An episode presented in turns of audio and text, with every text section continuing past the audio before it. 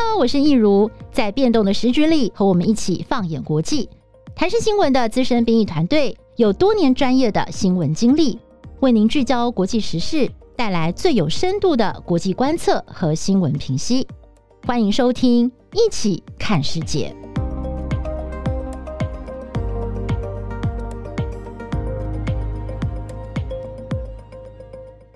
Hello，大家好，欢迎收听《一起看世界》Podcast，我是易如。新的一年到来了，在此先跟大家说一声新年快乐哦。那么今年呢，这个开春的第一录，我们要录什么题目呢？我们今天请到的是我们台视新闻部呃国际组的资深编译阿丹姐何丹西。阿丹姐你好，新年快乐！嗨，易如你好，大家新年快乐！阿丹姐今天要来跟我们聊一个有百年历史的公司。其实我想大家都很熟悉哦，在以前我们大家还能够坐飞机跑来跑去的时候，我们大家应该都搭过波音公司的飞机吧？没错。OK，那我们今天要来聊这个波音公司哦。那我们先帮这个听众朋友来回顾一下，我们今天为什么要来讲波音公司呢？因为波音公司呃，它在这个二零一八年的十月份跟二零一九年的三月份，嗯，分别发生了两起空难事件。嗯、那当时呢，造成了这个呃多人不幸罹难。Yeah, 那总共三百四十六人，三百四十六人，对不对？好，那这两架飞机。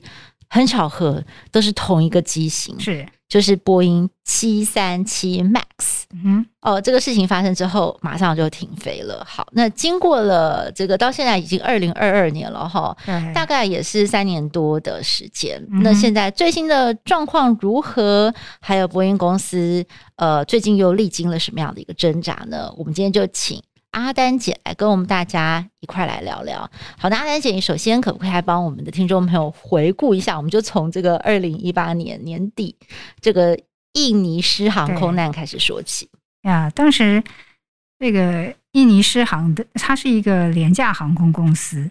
那它这个班机在清晨六点多吧起飞之后，十二分钟就掉到爪哇海里去了。嗯哼，那这个波音公司的呃。第一个反应就是，就有一点意有所指，就是其实就是责怪印尼航空公司的这个机师的 quali qualification 不够这个问题。OK，就是觉得应该是飞行员要负很大的责任，而不是他们的飞机要负责任。对，第一时间并没有去彻查到底是不是机械上或者是呃电脑软体上的问题。这个主管飞航安全的美国联邦。飞航管理署就是 FAA，刚刚开始也看不出有没有有没有可能这个是机械的问题，然后有可能扩及到其他的同型飞机，所以也没有做什么断然的处置。嗯哼，嗯。然后过了四个多月，不到五个月，是二零一九年三月，伊索比亚的呃一个伊航吧，伊索比亚航空公司、嗯、一呃一架从呃首都阿呃阿迪斯阿贝巴飞肯亚。奈洛比的一架飞机，这次更夸张，起飞后六分钟就掉下来。OK，然后这时候大就是全世界惊觉，这可能飞机本身有问题。对，然后中国大陆率先停飞，就在当天同一天，嗯嗯、然后之后就。全世界没有，大概两三天之内，全世界都禁飞这这款飞机。哇哦！所以这两件事情，其实我我还有印象啦。当时因为在短短的四个多月的时间，四五个月的时间，就是连掉两架，而且都是机型是一模一样的。对，那这个就引起了很大的一个讨论跟震撼。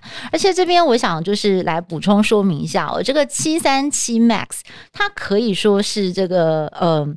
呃，我可以说它是一个旗舰商品嘛，表面上看起来是这样，因为这个波音公司在二零一六年的七月十五号，就是他们公司成立一百周年的时候，那那天一口气公布了七个新的产品，其中一个就是这个七三七 MAX，对他们是寄予厚望诶、欸，就没有想到竟然呢，就是才开始飞没有多久，机龄对两一年左右，对他们说这两架飞机的机型机龄都不足半年哦，然后就。掉掉飞机，对对，这两架是非常新的，对，所以就是让大家起了很大的一个怀疑。嗯、好，那所以在这个它停飞之后，各国纷纷停飞之后，有查出来问题到底出在哪里吗？你如果要谈出事的这两架，你、嗯、你不能不谈七三七这个原始的最最初的这个机型，这个 model 对是怎么来的？嗯，它其实是在将近五十年前，一九六七年，嗯第一次亮相七三七这个这一型的飞机。嗯，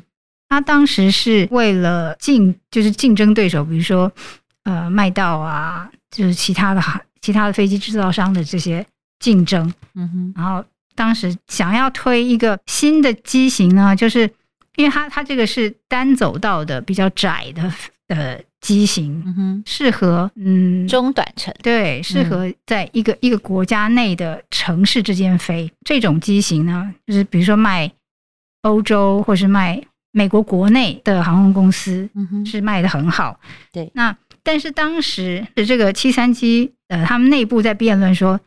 呃，要推出什么样的？是要一个呃超越对手很多的一个机机型呢，还是只要小改就好？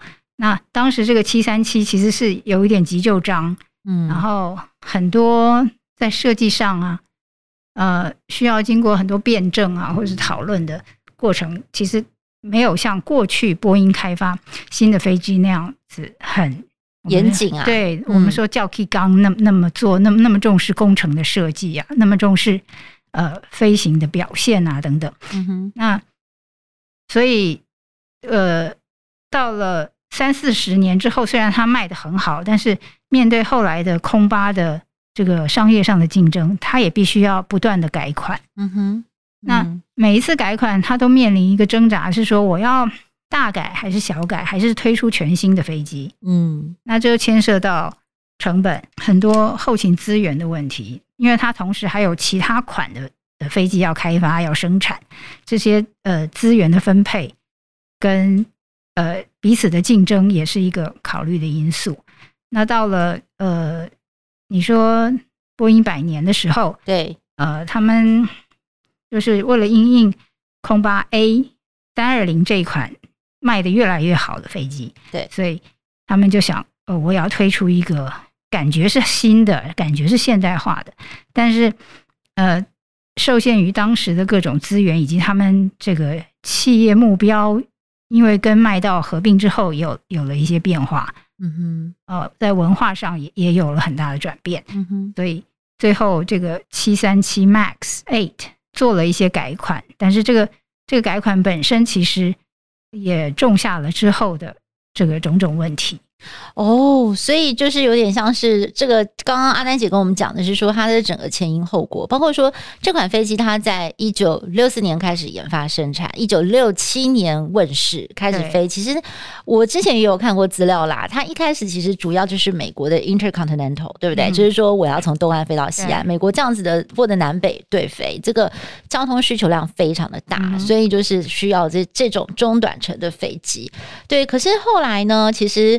波音他们的主力应该是后来又开发了七四七，是像是这样子大的，然后是可以跨越洲际啊，嗯、就是欧洲、美国这样飞，或者是美国、亚洲嘛。我记得我们早年从台湾飞美国或者台湾飞欧洲做的也都是七四七，而且七四七的开发过程，嗯、呃，吸取了这个波音几乎全部的资源，嗯，所以能够分给其他。嗯哼，呃，改款或者是新的机型的资源相对就少，就比较少了。对，所以到了后来，就是这个二零一七年 Max 推出波音七三七，呃，对不起，二零一六年波音七三七 Max 推出的时候，嗯、它表面上看起来是一个旗舰品牌的一个。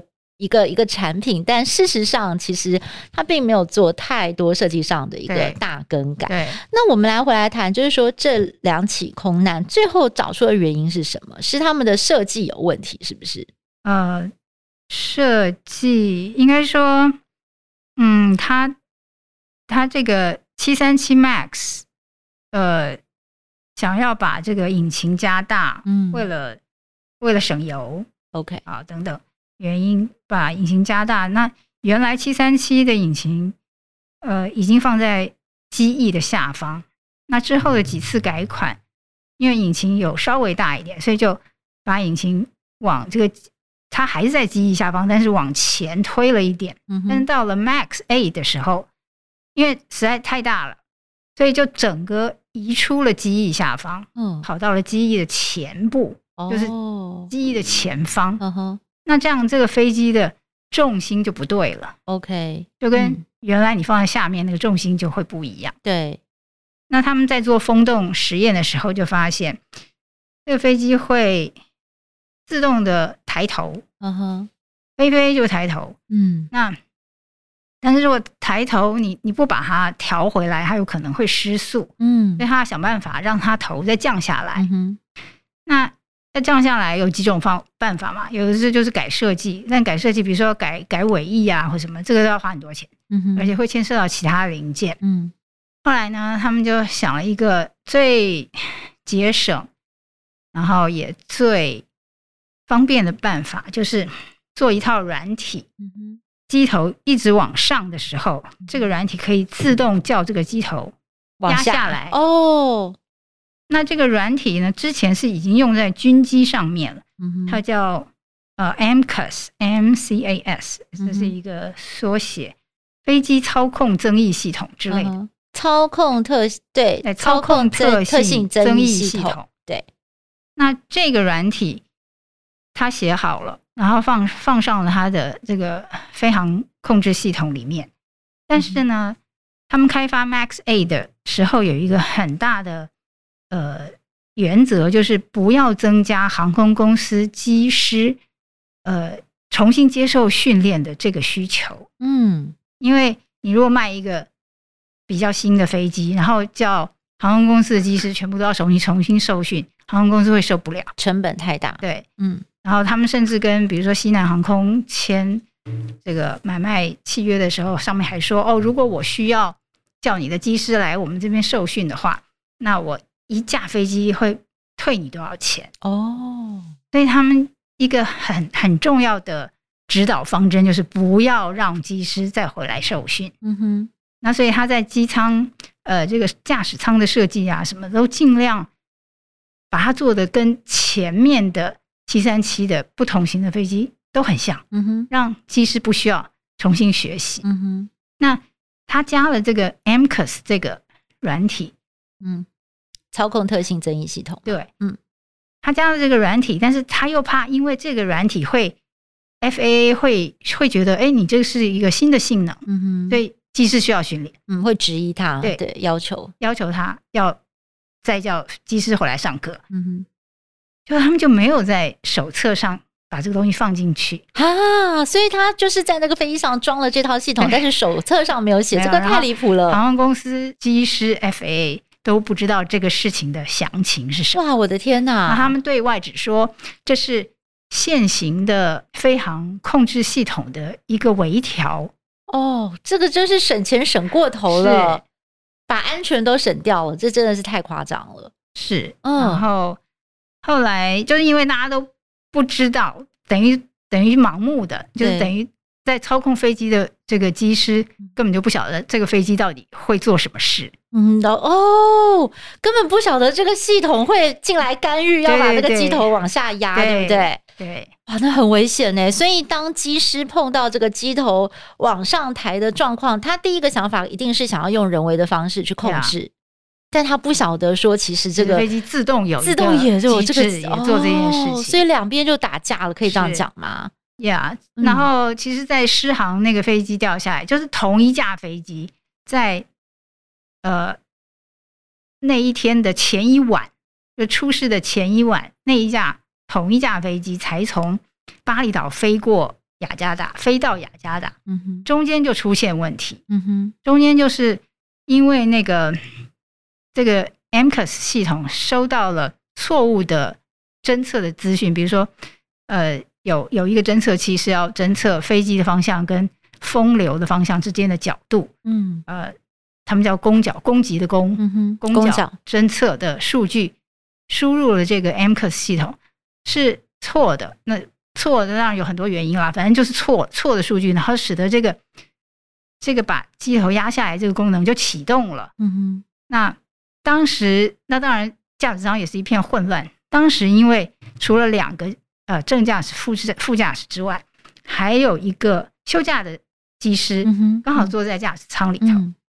那他就脑中就浮现了他他看过这样子的一个。就是手册上的内容，嗯，然后想到哦，这时候要要做一个什么处置，所以他就叫技师把一个操纵杆给关掉，嗯，然后后来就是让那个技师用手动的，把飞机就开了一个半小时，开到雅加达，就是有惊无险哦降落了。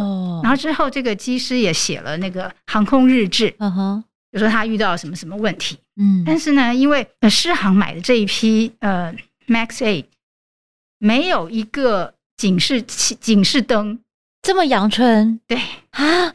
怎么会没有警示灯？后来后来，这个波音为了要做生意，他就把很多标配都变成选配，就让航空公司可以用比较大呃低的价钱买到波音的飞机。哦，选择变很多，哦，但是很多重要的功能，他并没有告诉客户，嗯，你如果少了这个功能，可能会有什么结果。嗯，当时这个这个幸运的机师，他把飞机平安降到雅加达之后，他写写下他的经历的时候。他就说他看到了 A、B、C、D 几个警示灯，但是那个其实直接会关联到当时那个错误数据的那个警示灯，在机上是没有的。哎呦，所以大家就没有办法针对问题来寻寻求解答，所以就觉得啊，那这些警警示灯之后都解决了，所以就没关系，就就放行。所以第二天清晨六点多，那架失事的飞机就照常起飞了。哇，天哪！所以这个悲剧。本来或许可以避免的，嗯，因为前一天就已经出事了。对，但是大家没有办法找到原因，可能就是因为波音这整个在设设计上的瑕疵，还有它在这个配备上面的省略。对，还有它的资讯公布，呃，有有很大问题，资讯的隐藏啦。我觉得这是这已经是一种隐匿了吧？是对，哇，那这个问题很严重哎，欸。所以之后波音。呃，就遭到美国司法部的起诉嘛，就说他、嗯、他欺骗 FAA，对，欺骗航空公司等等这些，就最后波音公司以二十五亿美元跟司法部达成和解。跟司法部和解。哎、欸，我阿丹姐讲到这儿，我我我真的是觉得蛮震惊的。就是波音这么大一个这么老牌的公司哦，嗯、怎么会就是做出这样子的事情？而且我另外一个很好奇的是，它跟 FAA 的关系到底是什么？美国的 FAA 不是非常的有权威吗？他们怎么可能放行这种这么离谱的状况？这中间到底是什么样的问题？这也必须讲到这个波音在一九一九九四年开始跟麦道谈合并，嗯，然后九七年正式的合并，嗯，那波音跟麦道合并之前，从一九六二年股票上市，一直到一九九零年代的中期，它的股价大概都是几块钱美元，嗯哼，最高就十几块，嗯，那到了一九九零年代的后期，就是一九九四九五开始就开始往上涨。那到了九九零年、两千年、两千呃二零零零年代，就涨到了三四百，飙涨、欸。对，哦，这中间发生什么事了？呃，就是 就是在九七年的夏天嘛，就跟麦道正式合并。那呃，其实表面上是说，呃，波音买了麦道，就是给他。给他的那个麦道的老板啊，多少多少股票，波波音的股票，然后把它买下来，然后名声也继续保持叫波音飞机公司，完全没有麦道的这个影子在他的公司的名称上。嗯哼，但是其实他内部的整个气氛啊、文化啊、这个管理的模式啊，都因为麦道跟他合并而彻底的翻转。哦。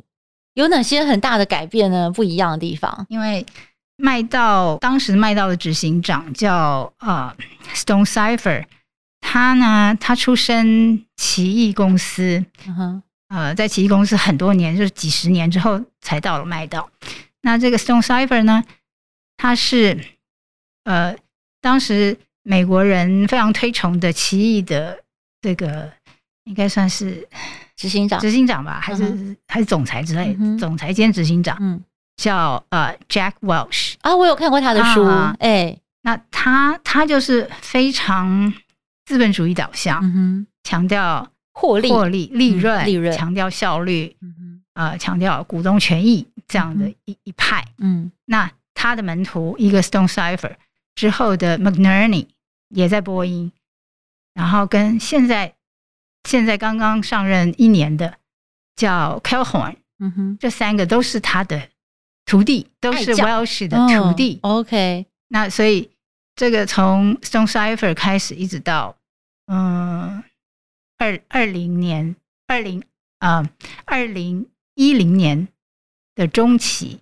这十几年，波音就脱离了他原本以工程师跟试飞员为领导，嗯、领导的为这个公司带头的这个动力，嗯、这样子形态的公司，嗯，他们变成是以商人、商业利益、股东追求最大权益、最大利益为导向的一个公司，然后就变得就是非常重视现金流，会花很多的钱把公司股票自己买回来，嗯、然后发股利等等，就等于是转向了有点。在玩金钱游戏，而不是那么重原来的本业了。嗯嗯，哇哦！所以有这么大的一个改变，而且我还注意到他是不是在二零零一年的九月份把他的总部从西雅图迁到了芝加哥？是哇，这也是一个很大的改变呢。因为我们以前印象中那个波音要试飞飞机的时候，都是从西雅图的总部那附近出海，然后在太平洋上试飞。就为什么他们要把这个总部迁到芝加哥去呢？当时就是在。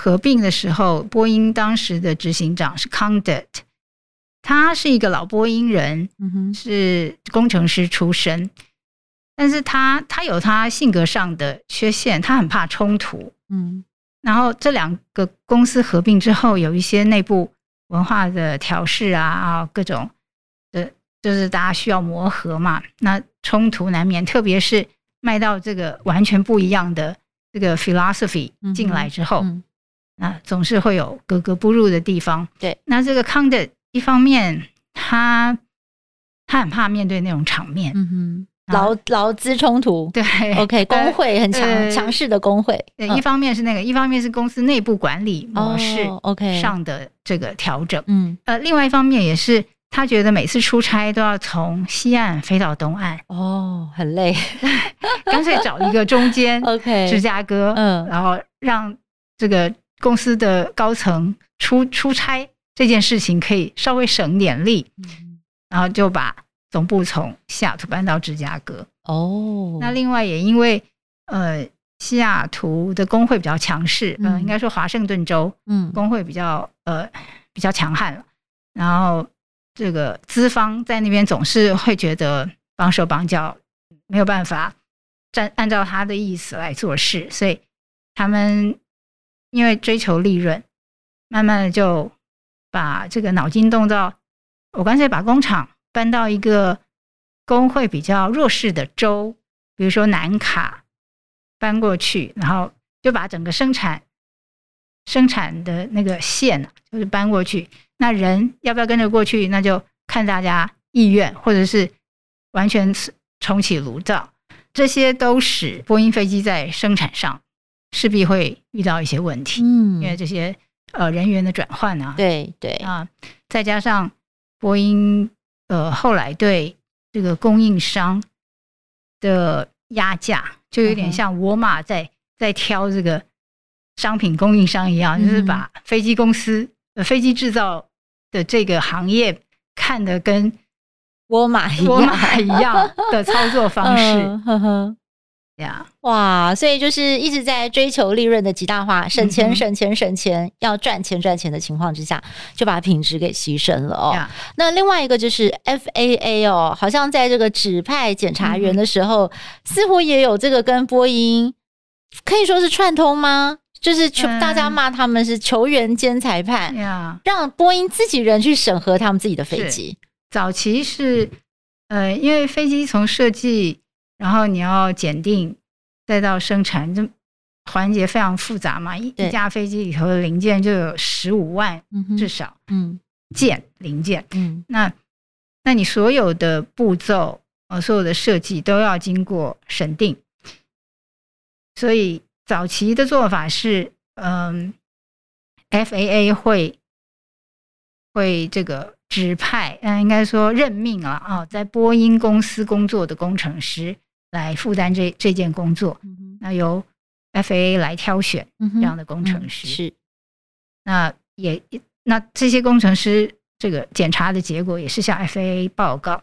但是后来呢，就是最近二十年、二十多年的变化，就是呃，这个经过游说了啊，经过因为现在呃，波音公司的经营方式改变了嘛，他比较重视呃股东权益啊，比较重视呃客户啊，比较呃他的他的客户就是投资他的人嘛，嗯哼，然后他以这个产品赶快上市、赶快获利为最高的要求，所以会影响他出货交机的时间的因素要尽量的减少，所以主管机关的检查、检定这些工作都要尽量把它的变数压到最低。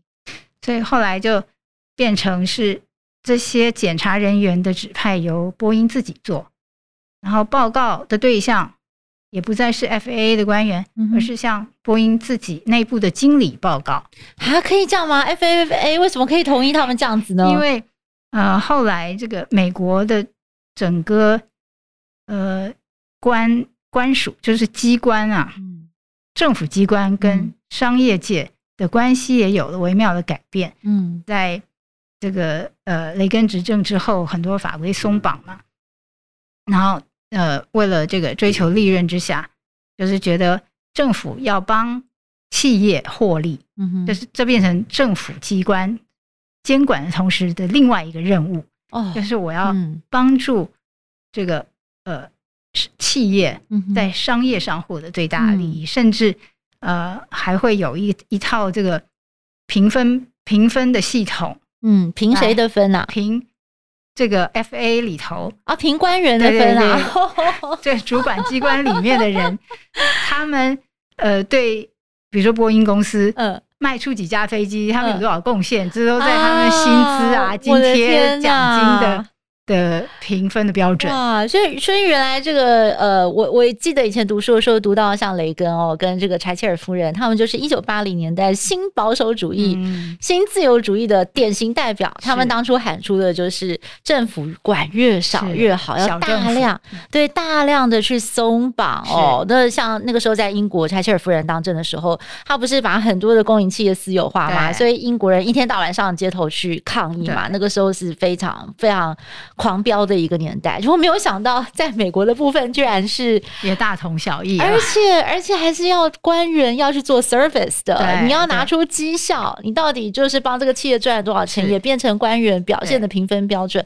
哇哦，原来是这样。哦，难怪就是埋下了，对，也都变成客户导向，对，所以埋下了很多的这个后来的一个问题哦，包括说我之前看了很多的学者分析，就是因为这个一九八零年代这种资本主义导向，而且是走到一个集市化的路线，很多东西都是以赚钱为导向，所以美国才有这么多的衍生性金融商品哦，这个金融不断的什么。二胎、三胎，不断的去让你的房子可以一代、二代一直贷款贷下去哦，不用去管到这个还款能力。是，然后还有很多这个大家想都想不到的金融游戏的一个方法，嗯、那也都没有管制，然后导致在二零零八年的时候发生金融大海啸。所以之后呢，其实呃，美国社会包括全世界，大家都在检讨说。嗯呃，一九八零年代那种 “Greedy is good” 有没有？华尔街嘛，这部电影里面麦克道道格拉斯的经典台词：“贪婪是好事。嗯”这个是真的吗？是不是要放上一个 question mark 呢？就是在现在就有很多的一个讨论。是这个思潮的改变，对对，还是需要时间。就是经过，比如说雷根主政到现在快要五十年了，对对啊，中间在经过 Lehman Brothers 的事情，然后到现在又过了二十年，嗯。呃，中间这样子起起伏伏，对，那现在是不是会有另外一波逆转？嗯，其实还是还是要看，嗯，这样子。我我个人觉得是有可能哦，因为我觉得就是这个新冠肺炎一一一冲刷下来，其实导致美国的贫富差距变得更大，是更可怕。而且我觉得，嗯，而且我觉得这个贫富差距是已经是完全冲击到了一般民众的日常生活，包括说。有钱人现在在美国日子也过得非常的不安心哎、欸，嗯、就是他们可能都要请保镖。像我前前一阵子跟我一个朋友聊天，他们在加州，就是他们家是蛮有钱的，他们以前就是都可以过得呃，反正我要去买东西什么都可以。他们现在必须要请保镖在门口站岗。对，对，然后我就说天哪，这个好像是有点像是墨西哥了吧？对，以前我们看墨西哥的电影都是这样演，就那个贫富差距扩大之后，然后再加上这个治安上面的一个、嗯、一个问题等等。嗯，我觉得哇，这个问题没有办法，高枕无忧了。对，所以我贫富差距、资本主义的极致化，是不是走到了该修正的路线？我觉得这真的都是大家应该要好好深思的问题。嗯、好了，我们再回来看看波音哦。那波音经过了这个好，这个事情。可以说是变康之后，就是整个爆炸之后，然后那那就是好，那就要赶快来修正啊，要赶快来补破网嘛。那么首先呢，就是在这个处分的部分，就是他们的前任执行长就被解雇了，嗯、对不对？对，就是那个米伦伯格嘛，对，嗯、丹尼斯，对，丹尼斯米伦伯格被解雇了。好，那这几年他们做了什么样的改变呢？嗯、呃，他们就呃先把 Muhlenberg 给。给开了，然后呃赔了政府刚刚说的两百多亿嘛，嗯哼，嗯，然后就开始修正这个 Max A 上面的问题，嗯、这个 MCAS 这个这个这个软体到底怎么样可以让它不要抢夺机师手上的控制权、嗯、这个事情，然后经过一年多吧，禁飞之后到一年多。呃，二零二零年的十一月，美国就已经重新让它复飞了。嗯嗯，接下来就是巴西，这两个最最早都在美洲。然后去年二零二一年一整年，应该是说前半年吧，这个欧洲啊、印度啊，就是几个大的市场都让这个 Max A 复飞了。那到了呃去年的下半年。航空界就在想说：“哎呀，那剩下俄罗斯跟中国大陆这两个很重要的市场还没有还没有让这个 Max A 复飞。那到了十二月初二号吧，呃，中国大陆的这个航空监管单位也说好，那我们发给这个 Max A 新的这个试航性的这个许可，但是真正可以飞，可能还要几个月，因为。”呃，过去两年多，这飞机都都收起来嘛，都都没用。那你还需要重整啊，嗯哼，机师也要训练啊，嗯、等等，对，还还需要一段时间。那出事的印尼是十二月也已经放行，然后伊索皮亚是打算二月要放行，等于说 Max A 已经在全国呃全球一百八十几个国家都已经可以飞了。嗯哼，嗯，呃。而且看起来是 OK 了，对啊，缺点是已经改正了。OK，嗯，好，那这样我我还记得，就是之前不知道是 FAA 哪一个重要的官员，就是当记者去询问他说，你们要怎么样的情况之下，就是可以放这个七三七 MAX 复飞嘛？然后他那时候就拍胸脯保证说，这次一定会严格把关，要我亲自坐，我亲自敢坐上去，上上我上飞机去去督导，然后没有问题，我才会放心。嗯、对，那这次的确他们是有拿出这个。呃，决心啦，就是要把这个问题好修复。因为如果再出事的话，我觉得赔上的就是波音的百年名声了。嗯、哦，对，所以我觉得，呃，这这件事情或许是给波音公司一个很大的教训跟警惕。那其实我最后也想要，嗯，跟大家分享一下，波音公司真的是一个非常老牌、有历史的公司。嗯、它从一九一六年七月十五号成立，然后它的这个当时的创始人叫做威廉波音嘛，他就是一个对航空非常有。梦想的人，他当年非常狂热，他从耶鲁工程学院离开，跑到西雅图去创业，哇！然后那个时候，你知道，全世界就是那个自从莱特兄弟的那个第一架飞机上，他就是风起云涌的，有那种飞行梦，对飞行是非常热爱的。所以波音公司一路像，包括从一九一七年美国参加这个第一次世界大战。他们那个时候呢，也为海军提供了非常简易的飞机啦，嗯、那个叫 Model C。然后再来就是二战的时候，哇，他们真的是火力全开，包括了像 B 十七轰炸机、B 二十九轰炸机，然后到这个 B 五十二轰炸机，就是呃，一九四五年这个载原子弹到这个、嗯、呃广岛长崎去投的是应该是 B 五十二轰炸机，嗯、对，那个也是波音公司做的。还有就是。一九七一九六九年七月二十号，人类登陆月球，嗯、对的那个那个阿波罗飞船要上月球，他们的那个火箭火箭推进器就是 Saturn 嘛，对不对？叫 Saturn 土星嘛，土土星。火箭推进器的第一节火箭推进器也是波音公司做的，所以波音公司它其实是跟美国的 history 完全连在一起，它是美国一个最强大的一个这个呃美国国力强盛的一个象征，是一个非常重要的重要的一个。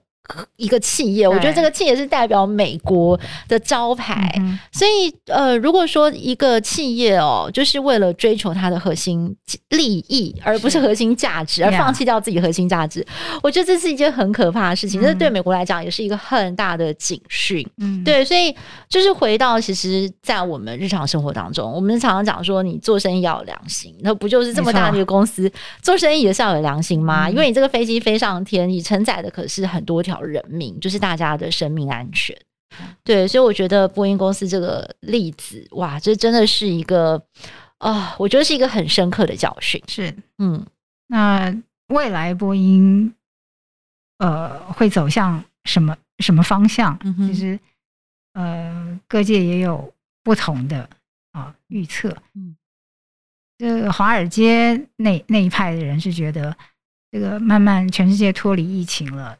一切都会好转，然后，呃，Max A，呃，Max Nine、Max Ten，就是各种呃不同的 Max 相关的机型也订单也都慢慢起来了，觉得波音在获利上应该可以呃恢复元气。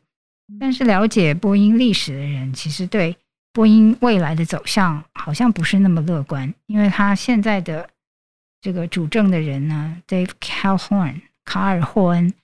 他本身也是起义出身，就是那个利益导向，而不是工程导向的人。哦，对。那虽然疫情这两年，因为全全球航空公司都很惨，所以反而给了波音一个喘息、修正错误的机会，让他不会落后其他的竞争者那么多。虽然当然也是赔钱，嗯，但是呢，这这三年波音没有。新的开发新飞机的计划，这个就明显落后空中巴士。嗯哼，嗯，然后他这个公司经营的焦点似乎又回到了股东获利优先这个路线上。嗯啊，所以未来怎么样还很难说。那空巴反而这三年已经把市占跟波音平分秋色，五十比五十。的市占这样的态势已经转变成六十比四十，嗯，甚至将来还会继续扩大这个差距，嗯哼，可能、嗯、可能会更悬殊。OK，所以波音其实后续的挑战还是蛮大的。嗯哼，了解。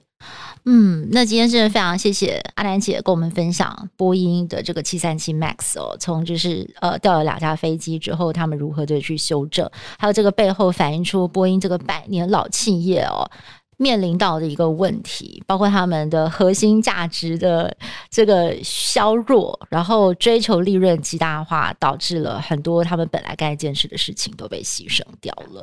嗯，我真的觉得，嗯，我不知道阿南姐你有没有在看星象，可是像我有时候就会去看一看那些星座预言专家，就会讲说，哎，其实他们会，我我看了这么多，我觉得他们有一个共同的这个看法，我觉得也蛮印证时事的，嗯、就是说，呃。这几年就是真相揭露的时候.嗯，就是很多你觉得我可以蒙混大家的事情，嗯、现在都不能再露出来了，哎，全部都露出来，全部都翻出来了。那就是因为要翻出来，我们才能够有修正的机会，嗯、然后人类才能够有更好的发展。对，我觉得，嗯，这几年看到很多事情的确都有朝这个方向发展.所以我觉得新新的一年，呃，当然期待它会越来越好啦。但是我觉得，因为疫情。目前还是在一个很严重的状况，嗯、然后很多事情也还是在重新盘整跟修正的情况。这一年可能也是会呃蛮辛苦的，呀对。但是我还是觉得，嗯，我们人类真的可以诚实的面对自己的问题，嗯、对不对？那嗯，我们修正之后，未来应该还是会越来越好的。啊，这是一个正向的发展。嗯，好哦。那今天非常谢谢阿南姐跟我们分享波音公司的故事。那么呃，如果您呃对我们的这个。